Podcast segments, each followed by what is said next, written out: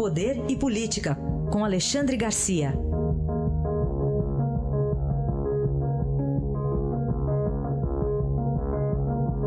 Alexandre, bom dia. Bom dia, Raíssa. Bom dia, Carolina. Bom dia. Vamos lá, o assunto é único, né, Alexandre, praticamente. Ah, mas os significados, vamos começar por aí. Os significados da prisão de Michel Temer. Pois é. Bom, primeiro eu queria avisar que eu estou no, no, aeroporto de Viracopos para entrar barulho daqui a pouco. Mas é, eu não sei se, vocês observaram que 80 dias antes da prisão de Temer, ele desfrutava de toda a pompa e circunstância no Palácio do Planalto como presidente da República. Né? E agora já passou a noite numa sala de 20 metros quadrados da Polícia Federal no Rio de Janeiro. Né? E isso a pedido da defesa dele, que pediu igualdade de tratamento em relação a Lula, também está numa sala de, de, hospedagem de delegados da Polícia Federal. Né? É uma prisão preventiva, e, eu gostaria de lembrar o seguinte: o sinal que significa né, para os outros países. O Brasil é um país que tem dois presidentes presos. Né? Um já, já cumprindo sentenças, né, duas é, condenações, e outro em prisão preventiva com nove investigações. Significa o quê? Que esse é um país que, que, que está dando igualdade, a igualdade da lei para todos, né? que não tem mais ninguém que que esteja acima da lei. Eu gostaria de lembrar que em outros tempos a gente dizia: ah, com, bom, com muito dinheiro e um bom advogado ninguém vai preso, porque vai há, há protelações, há, há recursos né, e, e, há prescrições. Pois hoje não. Né? Hoje a, a gente demonstra que não é bem assim.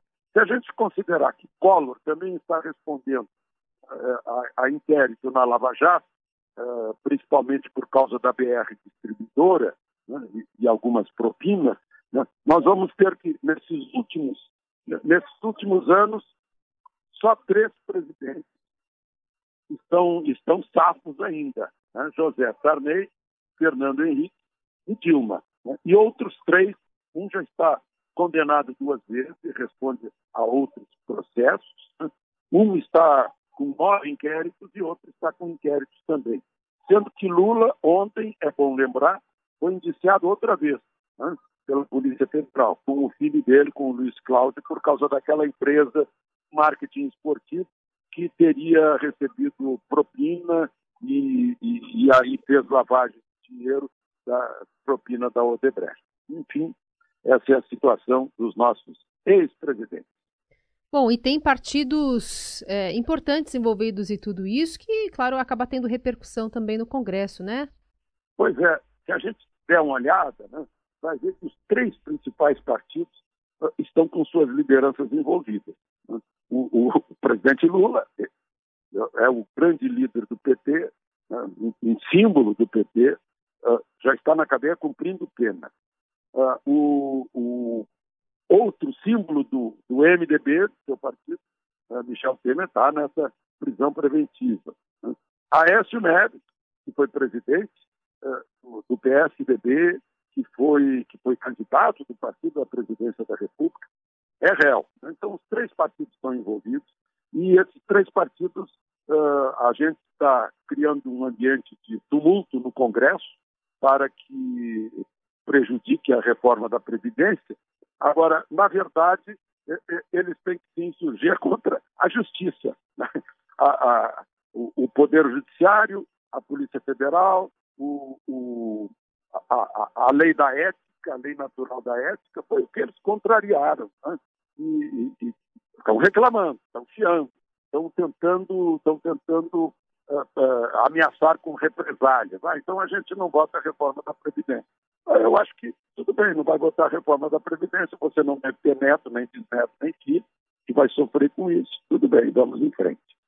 Alexandre, é, a gente ontem o Estadão até fez um levantamento, divulgou na verdade um levantamento com é, fez contatos com 501 dos 513 parlamentares, só 180 até agora demonstrando apoio à reforma da Previdência.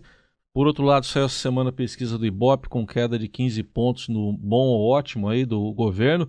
Isso aí aumenta o custo da governabilidade, Alexandre? Pois então, o, segundo o Ministério Público, a governabilidade para o presidente Temer, né, e para outros governantes, para Dilma, para para Lula, para Fernando Henrique, foi muito caro.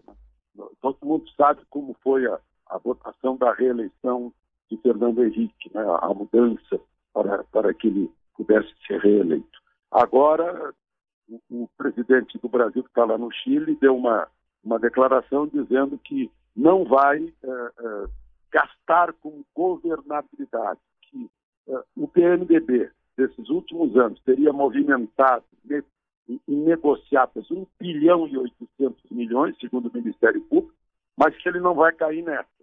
Que vai ser, que não vai ser toma lá, dá cá. Né? Eu acho o seguinte, que as pessoas têm que considerar o, o, a, a, vontade das urnas. Né? Se as urnas puseram esses deputados e esses senadores lá no, no Congresso Nacional, eles estão representando o povo. Né? Eles não vão votar uh, no governo ou contra o governo se tiverem vantagem. Né? Eles têm que votar por obrigação de responsabilidade com seu eleitor. Então vamos esperar para ver o que esse novo Congresso tem a mostrar, não é a dizer. A dizer a gente já perdeu um pouco da, da crença de que o sujeito diz aquilo que de fato existe. Então vamos esperar a, a manifestação deles, as ações deles no Congresso Nacional, para ver se o que é a governabilidade para ele. Né? E governabilidade é aquilo que o eleitor pôs no Congresso Nacional. Né? Não é aquilo que o partido quer, é aquilo que o eleitor quer. Isso é outra coisa que tem que ser modificada se a gente quiser estar realmente numa democracia. Quem manda é o eleitor, né? o eleitor é que os nomeia, que os sustenta pela, pelos impostos, eles têm que se dar conta disso. Nós, eleitores, somos os patrões. Uhum. E eles são os mandatários. Nós somos os mandantes. E não tem que ter dinheiro envolvido nisso, porque sempre que aparece dinheiro nisso, quem está pagando, na verdade, é o contribuinte. Aí está a análise de Alexandre Garcia, que volta segunda-feira ao Jornal Dourado. Um bom fim de semana. Aproveitem o fim de semana.